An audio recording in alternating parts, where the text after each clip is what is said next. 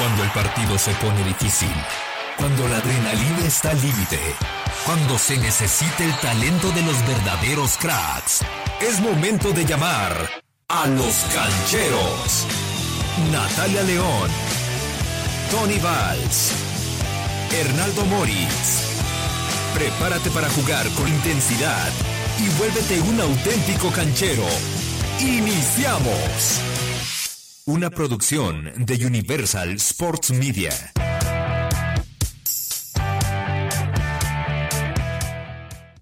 Hola, buenas tardes. Bienvenidos a los cancheros de este martes 27 de julio del 2021. Son las 6 de la tarde con 5 minutos y aquí estamos en vivo a través de Frecuencia Deportiva 1340 de AM como todos los días de lunes a viernes. Hoy además muy contentos porque estamos de estreno. Vamos a tener hoy y todos los martes, si así se permite, una sección muy especial, porque en Cancheros ya saben que no nos queremos quedar por encimita, queremos ir un poco más allá y vamos a tener un extraordinario invitado que nos va a ilustrar, porque vamos a hacer martes tácticos, así que a nombre de Checo Martínez y de todo el equipo, de mi querido Hernaldo Moritz, que ha de seguir malito, yo creo, o muy desvelado. Eh, saludo con mucho gusto a la razón por la que nos escucha el 90% de nuestra audiencia. Natalia León, ¿cómo estás? Eres. Antonio Valls, qué gusto saludarte. Tenemos muchísima información, así es. Invitado de lujo. Eh, para esos que quieran apantallar a sus amigos en, en las reuniones, que después de que vean los partidos de Chivas, hagan corajes y no solo se queden en el es que el pollo briseño es bien malo, sí, sí lo es, pero ¿por qué? Hay que desmenuzarlo, ¿no? Entonces, pues bueno, es, es, bonito profundizar un poquito más sobre la parte táctica. Fíjate, Toño, que eh, la nota del día, híjole, es que hay muchas, obviamente, ¿no? Por, por Juegos Olímpicos, la importancia de valorar la salud mental. Y lo digo por Simone Biles, eh, una gimnasta de la que había mucha expectativa, eh, multimedallista, multicampeona, cargaba con el peso del equipo de Estados Unidos y hubo un momento en el que dijo, no puedo, no puedo con los nervios, no puedo con la ansiedad, eh, monstruos o demonios mentales, así, así lo decía más o menos traduciéndolo, y creo que es muy válido, ¿no? Decir, ¿saben qué? No puedo, no, no, no, no, me está matando la cabeza y es mejor hacerme un lado, retirarme y que continúen o que compitan los que están bien mentalmente. Entonces me parece que hay que valorar muchísimo esa parte no hay que juzgar, son, son atletas, pero también son seres humanos. Entonces, híjole, qué, qué, qué historia. Se esperaba mucho de Simón Biles, pero creo que también esta parte humana es muy importante haberla visto en estos Juegos Olímpicos. De acuerdo, ya en el bloque olímpico vamos a abundar en el tema, porque sí, realmente es un asunto bastante delicado, complejo y del cual se habla poco, porque los problemas en cuanto a las sustancias químicas del cerebro que terminan generando depresión, ansiedad y otro tipo de trastornos, no se notan. Cuando alguien se rompe un brazo, pues le ves el yeso y sabes que tiene el brazo roto. Pero cuando no, cuando es un tema mental, no se notan esas heridas y por lo tanto eh, se juzgan con mucha ligereza, ¿no? Pero bueno, ya abundaremos en el tema. Vamos a estrenar nuestra sección Martes Tácticos para hablar a detalle de lo que ocurre principalmente con los equipos tapatíos, pero también eh, en detalles interesantes que pueda haber en el fútbol tanto nacional e internacional. Y para ello tenemos al única vez que lo voy a decir profesor, al profesor Enrique Contreras, profe Quique Contreras, eh, director de ICAFUT, director técnico profesional, un hombre con un currículum que si me pongo a leerlo, pues nos vamos a tardar aquí la hora completa, pero un profesional en toda la extensión de la palabra que nos va a ayudar con esto y que además ofrece la alternativa de que se pueda la gente capacitar en esta situación. Pero ya abundaremos en el tema. Por lo pronto, Quique Contreras, te doy la bienvenida. Muchas gracias por acompañarnos, gracias por aceptar esta invitación y por abrir este espacio que yo estoy seguro le va a encantar a nuestros amigos muchísimas gracias, Tony y Natalia, por, por tenerme en cuenta para eh, buscar sumarme a, lo que ustedes ya hacen en este programa y en favor de la audiencia que, que nos escucha. Y, bueno, pues lo que nos gusta es hablar de fútbol. Eh, ustedes hablan eh, sobre todo en esta parte de, del jugador ser humano, ¿no? Yo hablo de, del jugador cancha para que eh, la gente eh, comprenda lo que, lo que Tony quiere decir con esto de fútbol táctico, es decir, qué pasa con el jugador, los jugadores y el equipo dentro de la competición, dentro del partido, y eso es lo que yo les puedo aportar en esta sección. No, pues bienvenidísimo, profe. Perdón, Quique, perdón, no se me quite esa mañita. Quique, y si, si te parece y estás de acuerdo, Nat, pues vamos a arrancarnos. ¿Con quién quieres? ¿Con Chivas o con Atlas? Tú, tú escoge a, quién a quién quieres aniquilar. ¿El más malo o el menos malo? No. Pero bueno. ¿Con quién nos.? Ah, pues con, con, el rebaño, ¿no? Digo, ayer. Eh, Limón a la herida, va, va, va, me gusta. Hay que echarle limoncito a la herida. Bueno, a ver. ayer, Kike, hablábamos, pues la verdad, por encima, porque nosotros somos un poco más mortales que tú, eh, del tema del Guadalajara. O sea, la verdad es que vimos exactamente la misma película que se observó el torneo pasado. Yo le decía a Toño, no puede ser que hayan tenido dos largos meses de pretemporada jajaja, jijiji, más unidos que nunca, no hay necesidad de refuerzos y ni siquiera hayas podido trabajar el balón parado en contra, que, fue la, falencia y el quizás el 50% de los goles recibidos en contra, em, recibidos, perdón, el torneo pasado. Entonces, ah, ciertas situaciones que, que que sí dejan mucho que desear. Me parece que Buse tuvo que volver a un 4-2-3-1 eh, cuando terminó el torneo jugando 4-3-3 por las características de los jugadores que tiene y con los que no está contando, pero, pero no sé qué, qué nos puedes abonar a esto. No, bueno, el, el, partido presentó de primera instancia a un equipo que, que venía con 12 puntos el torneo pasado y que lastimosamente pagó un dineral para, para mantenerse en, la Liga MX, como lo es el San Luis, y que además venía con jugadores que, desconocidos por casi todos, ¿no? Por ahí podemos rescatar nombres como Unai Bilbao, eh, Berterame, el mismo Güemes, y los demás, gente que, ni ustedes ni yo eh, conocemos, es la, la, realidad. Entonces, el técnico, que también es nuevo, decidió, decidió un 5-4-1 para enfrentar este partido y con una estrategia de esperar al Guadalajara, pero también los equipos que trabajan así en un partido dicen, bueno, ok, vamos a defender, pero ¿cómo podemos encontrar nuestras opciones? A, número uno, en la pelota detenida, es decir, hay que generar falta cerca del área del rival. ¿Para qué? Para que ahí en la dividida nosotros podamos hacerles daño, máxime que Guadalajara adolece de esa parte.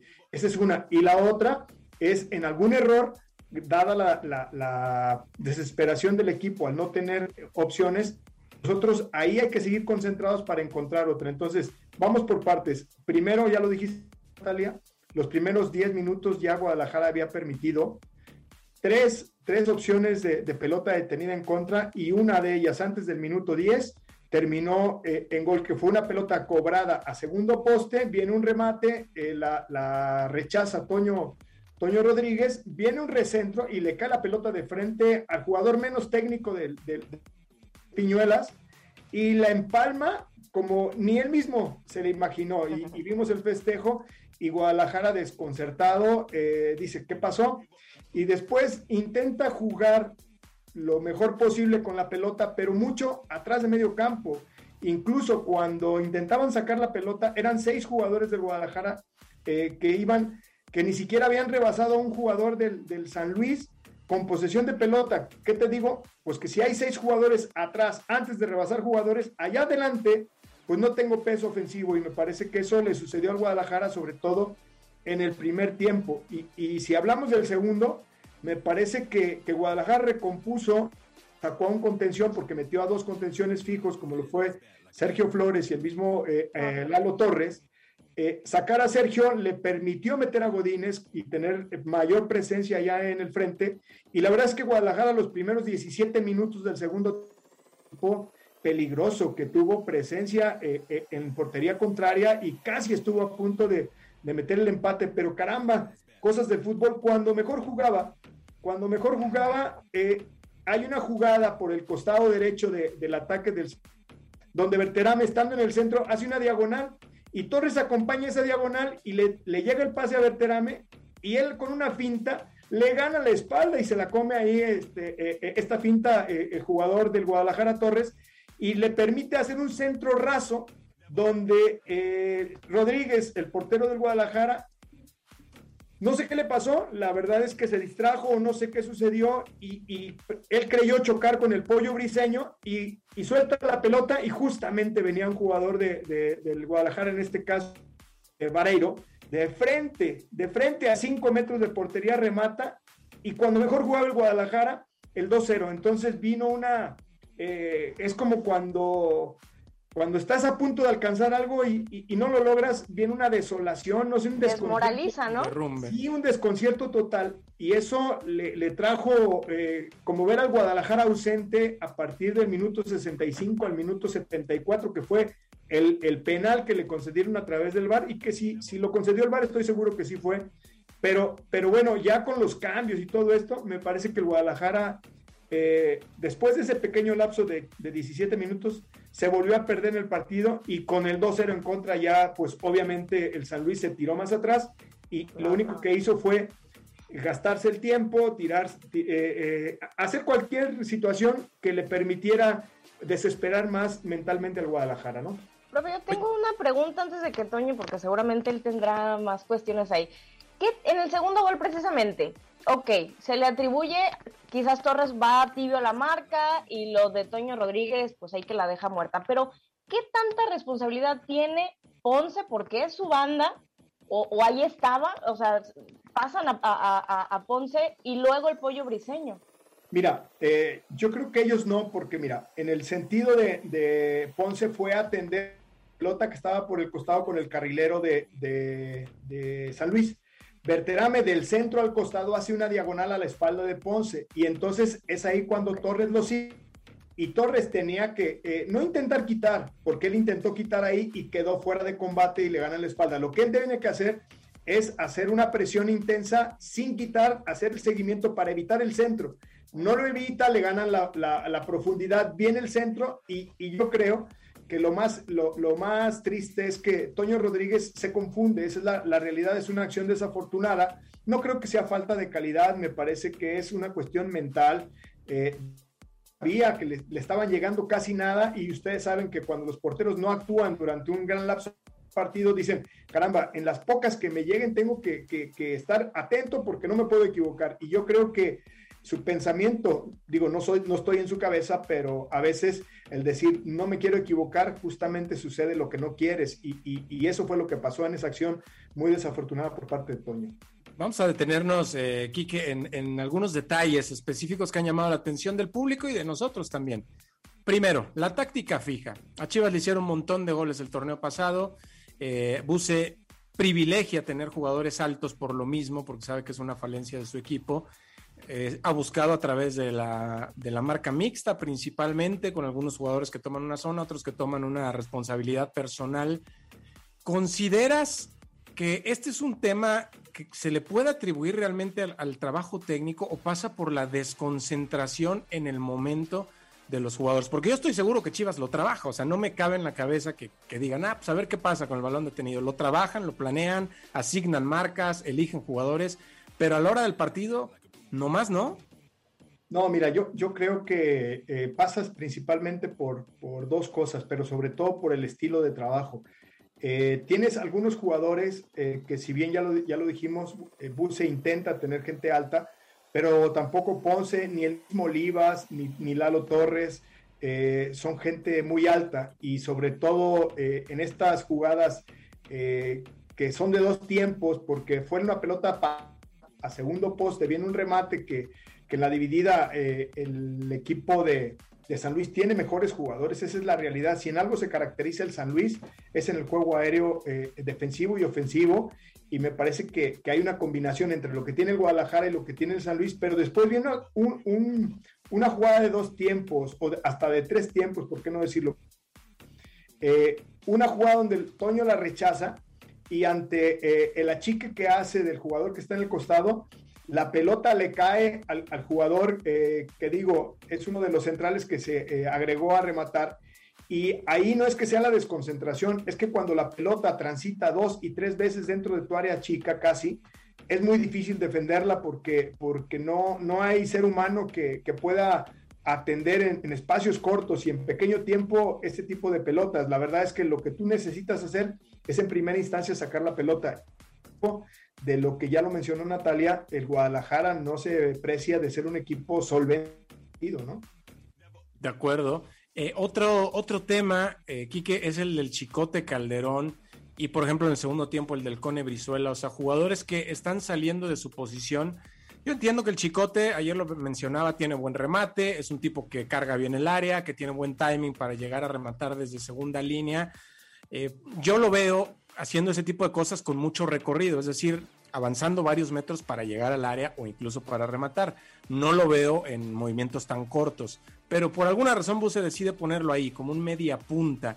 ¿Qué tan diferente es para alguien como el Chicote jugar de lateral, carrilero o hasta de volante por izquierda, si tú quieres, a jugar como un media punta? Mira, eh, eh, la posición natural, y digo natural porque son las condiciones que tiene, eh, vamos partiendo de lo siguiente. Al jugador hay que, hay que desglosarlo en cuatro pilares. La parte física, la parte técnica, la parte táctica y la parte mental. Entonces, en la parte física, en el caso de, Chicote, es un jugador con una resistencia aeróbica importante porque tiene un, gran ida y vuelta, ¿sí? Es un jugador fuerte también, es un jugador con cambio de ritmo también, es un jugador eh, coordinado, sí, pero principalmente hábil con izquierda, con derecha no, es decir, solamente tiene un, tiene un perfil. Ahora, es un jugador que normalmente en toda su trayectoria ha trabajado por carril lateral y eh, el mejor... Eh, ya en la parte técnica es un jugador que es capaz de centrar muy bien, que, acarrea muy bien la pelota y también que tiene, tiene paso, pase corto y, largo, pero también tiene buen centro. En la parte táctica es un tipo desordenado. A mí cuando me dijeron, no, es que el chicote, el gran lateral del Necaxa para el Guadalajara, y, yo le preguntaba a un compañero que me invitaba a los medios, le digo, ¿es lateral? Sí, claro, ¿qué es lateral? Le digo, estás equivocado, ese muchacho no juega de lateral. No, pero ¿cómo crees? Y por eso lo están trayendo. Pues no es lateral. ¿Por qué? Porque no es un tipo responsable. O sea, para ser lateral necesitas atender obligaciones, como es en principio, partir de atrás hacia adelante y que nunca te ganen la espalda. A ese muchacho siempre le ganaban la espalda con Ecaxa. Entonces, carrilero sí es porque ya en una línea de tres atrás te ayudan a hacer la cobertura que tú no alcanzas y por eso ahí es donde mejor funcionaba. Ahora, en el, para el Guadalajara es un jugador de medio campo hacia el frente. ¿Por qué? Porque nos ha demostrado en todo su accionar con Guadalajara que es un tipo que no le gustan las obligaciones defensivas, no le gustan, pero sí es un jugador por fuera. Ahora, por el centro, ya en la parte táctica por el centro, la verdad es que él se encontró eh, con dos golazos en una liguilla y por eso lo vamos a recordar toda la vida, por eso. Pero, pero fueron chiripazos porque nunca más los ha De otro partido, ¿no? Claro, pero además, fíjense, ya hablando de la parte táctica, es un jugador que de espaldas no sabe jugar porque no está acostumbrado al tráfico él está acostumbrado de frente al gol y sobre todo cuando le dan espacio tirar, tirar a portería porque lo sabe hacer bien, porque lo sabe hacer bien la realidad, pero no es un jugador, imagínense, para que hablemos de algo muy concreto, la distancia que hay entre un Benjamín Galindo y un Chicote Calderón para jugar de media punta. O por ejemplo, vamos a poner otro, otro jugador, eh, que digan un Córdoba de América para, para lo que es el Chicote Calderón, hablando de ese jugador de medio de ataque detrás del 9. Hay mucha diferencia, ¿por qué? Porque eh, el otro día me preguntaban, oye, ¿por qué Beltrán eh, jugar de media punta se le complica a, a, empezar en una doble contención? Ah, porque Beltrán toda su vida ha partido de la doble contención y siempre tiene el panorama amplio para distribuir tiempo. Y cuando está de espaldas, allá en la media punta, entonces ya le cambia sus constantes. Y cuando a ti te cambian tus constantes, Tienes que pasar 20, 30 partidos para adecuarte a la posición. Chivas no tiene tiempo, Calderón no tiene tiempo y por eso yo creo, eh, para, para mi gusto, que esto de inventarle posiciones a los jugadores cuando no están habituados, corres el riesgo de ir a la ilógica y cuando vas a la ilógica te pueden pasar estas cosas como Calderón, que no agarró un solo balón eh, a modo en todo lo que, lo que tuvo, estuvo en el partido, ¿no? Wow, pues qué, qué, interesante, bro. ¿Qué le parece si vamos a, la pausa? Porque nos comió un poquito el tiempo en el primer bloque. Cerramos tema Chivas con el Cone Brizuela, que sabemos que es un jugador súper cumplidor, pero lo han puesto en posiciones que no son las suyas. Y ya hablamos del Atlas, que se le ven buenas intenciones. ¿no? Entonces, ¿sí te parece? Si les parece, Toño, vamos a la pausa y ya estamos de regreso en Los Cancheros.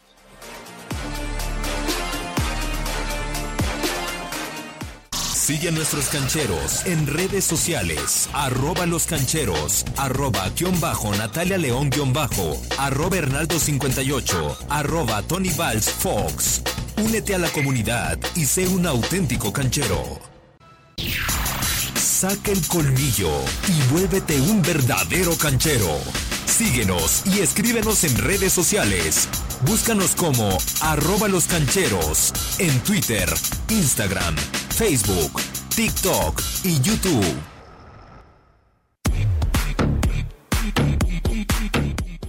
De regreso en Cancheros para cerrar el tema Chivas y abundar en la parte del Atlas, porque además Quique hoy tiene que chambear. Bueno, siempre está chambeando y aquí nos ha regalado un ratito. A ver, Quique, entonces, algún detalle, digo, lo de Brizuela va a ser similar, ¿no? A lo de, a lo de Calderón, me parece. ¿Algún detalle táctico que hayas notado que valga la pena destacar de Chivas ya para cerrar con el rebaño? Sí, a, mí me gustó este muchacho, eh, ay, volante por izquierda, número 30. ¿Davon? Davon Magaña. No, no, no, no. Eh, que jugó eh, Carlos ah, Cisneros. Sí, para mí fue el mejor jugador del Guadalajara. Eh, las pelotas que le llegaron siempre generó.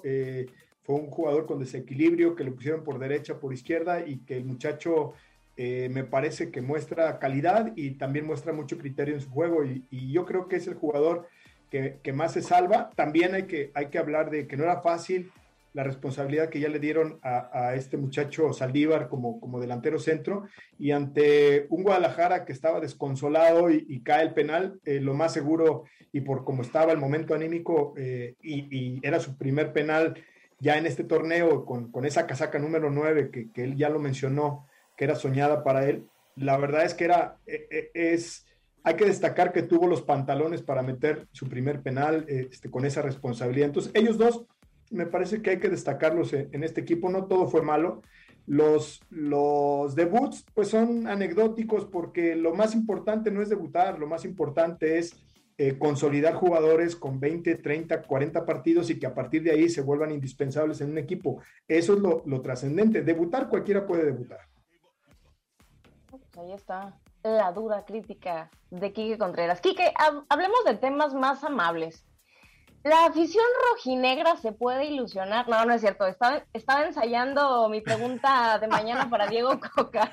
Eh, hay, hay, que decir que, que, el profesor Enrique Contreras se da la tarea de hacer un análisis táctico de ciertos partidos, no sé si de todos, si sí los entonces, qué, qué, bárbaro, qué paciencia, pero vi el del Atlas, ¿no? Eh, fueron como 12, 13 minutos y tengo que decirlo, no vi completo el partido porque me quedé dormida un ratito, pero yo me quedé con la idea de que jugaron eh, 4-3-3, ¿no? Como viene jugando regularmente Diego Coca, y me sorprende que, ella, que, que, en tu análisis hayas dicho que jugó eh, 4-2-3-1 eh, y luego, eh, digo, que utiliza varios, varios esquemas, ¿no? En diferentes fases del juego. Sí, es que mira, a, lo largo de los años, los, sobre todo los narradores de fútbol dicen que el equipo X está jugando un sistema 1-4-3-3, por ejemplo. ¿Y eso qué? No te dice absolutamente nada. Lo único que te dice es cómo están distribuidos los jugadores en la cancha. Y te diré, porque una cosa es cómo atacan, cuántos van y cómo van, y otra cosa es cómo defienden. Por ejemplo, mira, el Atlas eh, normalmente en defensa hace 4-4-1-1 normalmente.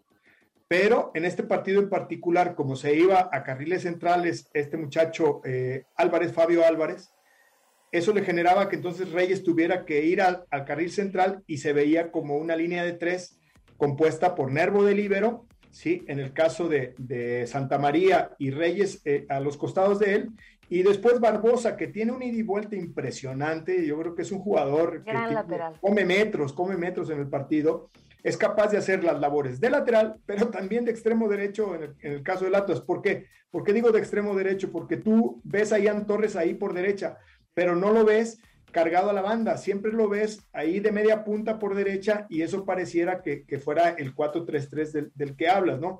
Ahora, por otro lado, vimos a Herrera, un jugador que tiene características importantísimas, solamente que en este partido en particular eh, ya dio visos de lo que no tiene, que es perfil izquierdo, porque no tiene profundidad, no puede centrar con izquierda y eso me parece que es una deficiencia muy importante para primera división. Sin embargo, sin embargo, es un jugador muy interesante por el físico, por el cambio de ritmo, porque el muchacho está joven y tampoco le ponen aprietos a los laterales. Sí, claro. Mozo, que es un lateral muy complicado y ustedes lo conocen eh, mejor que yo, eh, me parece que, vamos, sin revolver.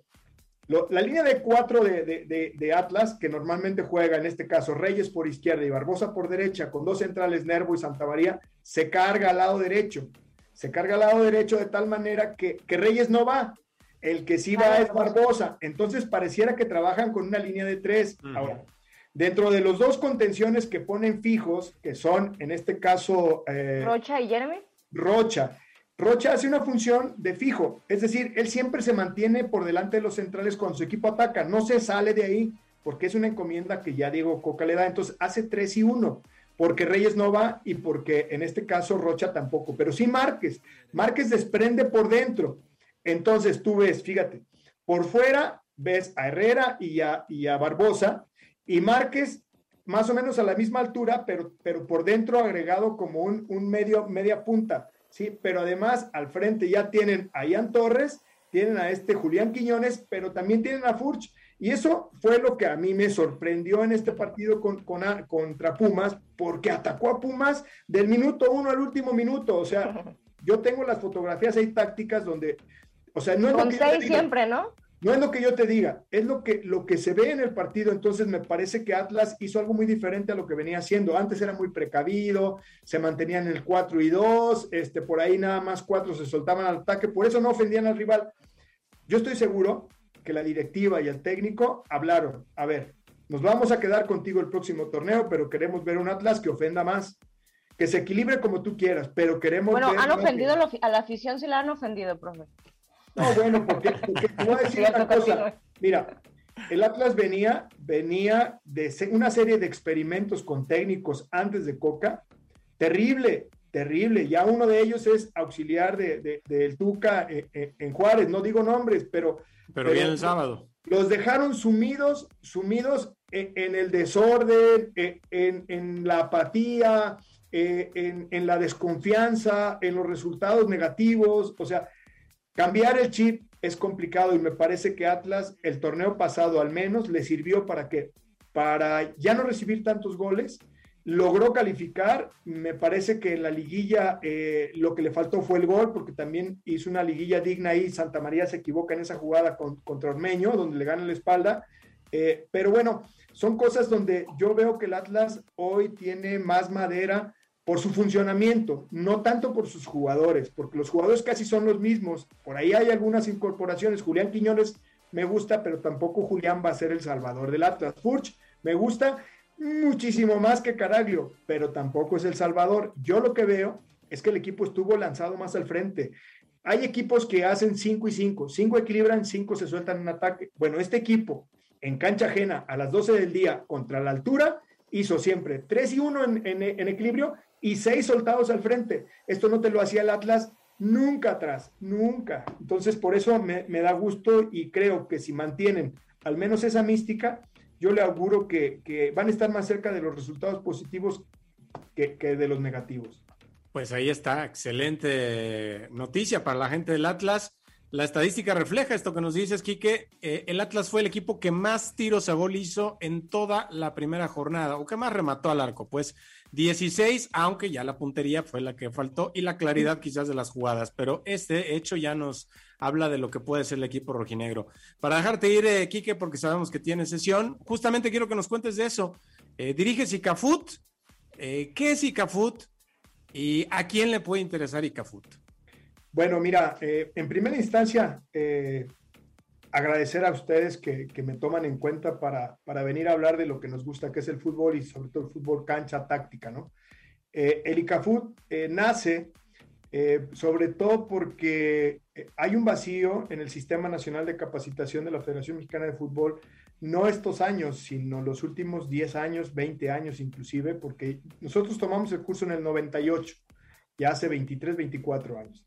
Pero también cuando yo regresé a dar clase, y yo empecé a dar clase en el 2002, hace 20 años, y, regreso a dar clase apenas en el 2010 y veo, eh, perdón, en el, en el 2019, veo que siguen con los mismos contenidos y yo digo, caramba, si en el 2018 la Federación Mexicana de Fútbol creó el CITEC, el, el, Centro de Innovación Tecnológica, con estos este, innovaciones de las plataformas como el Y Scout, Goldstas, el CU Play, el, el WIMU y otras, para, para que los equipos se pudieran servir de datos, pero también de video y de esa manera ir corrigiendo muchas cuestiones para, para hacer equipos más competitivos y con más argumentos.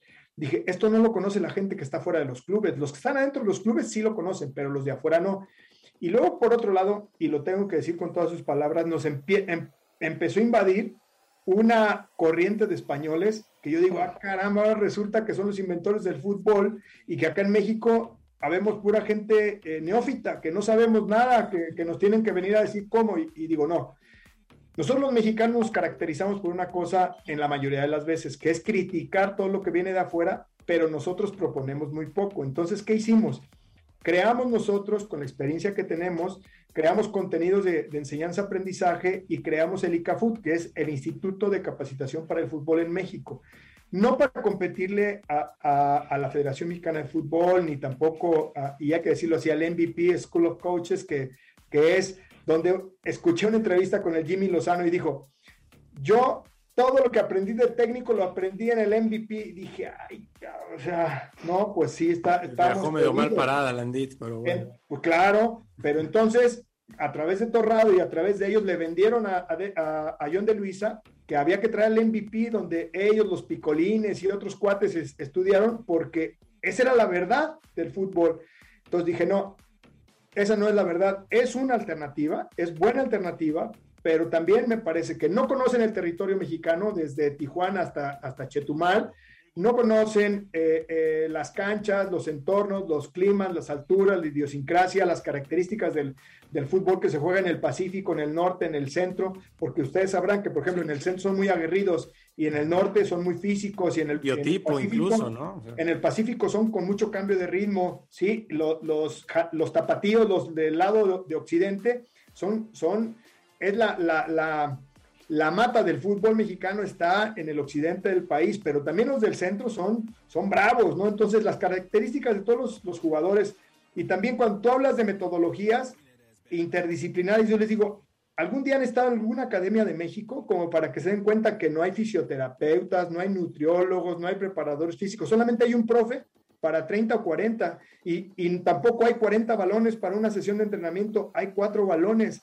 y tampoco hay una cancha empastada, hay, un, hay una cancha de básquetbol eh, habilitada como, como eh, área de entrenamiento. Entonces, yo digo, hay que crear algo que como el ICAFUT, ¿cuál es su intención? La intención es para los próximos años de vida que, nos preste Dios, eh, poder darle una alternativa de, de conocimiento y de crecimiento a los entrenadores sí con metodología, con fundamentos basados en los principios de juego, pero también recargados en estos cuatro pilares de los que hablábamos, la parte física, la parte técnica, la parte táctica y la parte mental.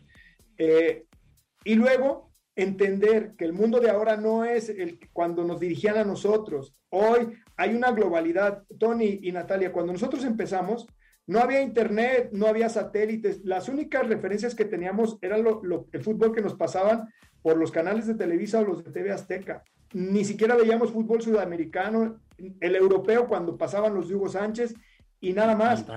Pero hoy, hoy, ustedes, yo y cualquier aficionado y cualquier gente que nos está ahorita escuchando, puede ver la Champions, cualquier liga, eh, la, eh, la, MLS, la, la, Copa América, la Videos de cualquier liga del mundo, sí, la verdad. Pero además puede tener acceso a los entrenamientos de los clubes del mundo. En México no se ha abierto esto, pero en el mundo en el mundo están más abiertos que nosotros y, por ejemplo, tú puedes ver un entrenamiento de Liverpool. Aquí ni declaran, profe, cuando pierden. Claro, pero, pero, ¿qué, quiero decir con esto último? Que hoy Hay más acceso. Oh, claro, entonces hoy la, gente se tiene que, capacitar y me parece que Cafut para la gente que, quiere crecer, es una alternativa que entiende el fútbol, pero que además nosotros eh, traemos a los profesionales que están ahí en la línea de fuego eh, para que ellos nos platiquen y nos digan, nos enseñen cómo trabajan en el alto rendimiento, porque es el sueño de todos, seguir ahí en el alto rendimiento, donde hay los momentos más trascendentes, donde se gana la lana, donde, donde pasas a la historia como profesional de tu, de tu área, ¿no? Entonces, eh, por eso se creó el ICAFUT y es una alternativa de, conocimiento para todos aquellos entrenadores que no hayan sido técnicos o que quieran eh, actualizar sus conocimientos en esto del fútbol, fútbol actual. Así es, profe. ¿Que lo buscan dónde?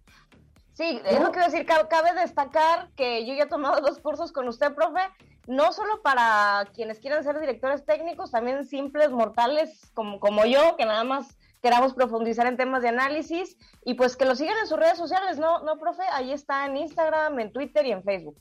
Sí, así es, eh, que referencien lo que es ICAFU como tal. Eh, en Facebook ya lo mencionaste tú y también en las redes sociales de un servidor de Enrique Contreras, pero sobre todo, mira, qué bueno que lo mencionas. Eh, todas las cadenas importantes de, de, México que se dedican al fútbol, todos han tomado cursos en ICAFUD, ¿eh? Tú, no puedo decir marcas acá, pero... ah, sí, no hay problema. Ok. Colegas de ESPN, de TUDN. De TUDN, de Fox Sports, de Claro Sports, de, de Multimedios, de, de del que me digas. unos aprenden más, otros menos, pero eso ya es de cada quien. bueno, eso depende de cada quien. Ahí sí, por mucho que le hagas. Pero nos da mucho gusto, nos da mucho gusto que hoy y, este, este programa de, de los tácticos, eh, de, los martes tácticos, es parte de ese, de ese cambio que hay, ¿no? De, de ya no hablar tanto del chisme, sino hablar más de lo que sucede en la cancha para que también el aficionado nosotros le vayamos compartiendo cómo ver el fútbol de otra manera y no nada más este, eh, pues ir a denostar, sino también ir, a, a, ver, más, más esta, esta parte del fútbol, me parece a mí. Perfecto. Pues, Kike, muchas gracias. Te esperamos el próximo martes a buscar todos ICAFUT en redes sociales y a contactar al profesor Quique Contreras. Y sobre todo, ya sabes, si nos estás escuchando, ya puedes apantallar a tus amigos diciéndoles algo más que el chisme. Con argumentos. Abrazo, Kike, gracias. No, muchas gracias a ustedes por la invitación, Tony, Natalia y todo el público que nos escucha. Un gusto, nos, nos escuchamos el próximo martes. Perfecto, pausa y volvemos a Cancheros.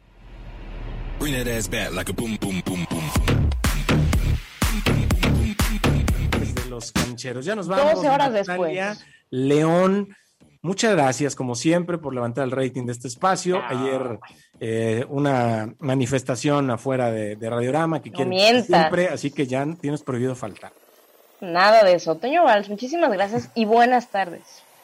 buenas tardes, gracias Checo. Martínez en los controles, a todo el equipo de Radiorama. Sigan en Frecuencia Deportiva, nos escuchamos mañana en Cancheros Hernaldo Moritz, Nati León y Tony Valls.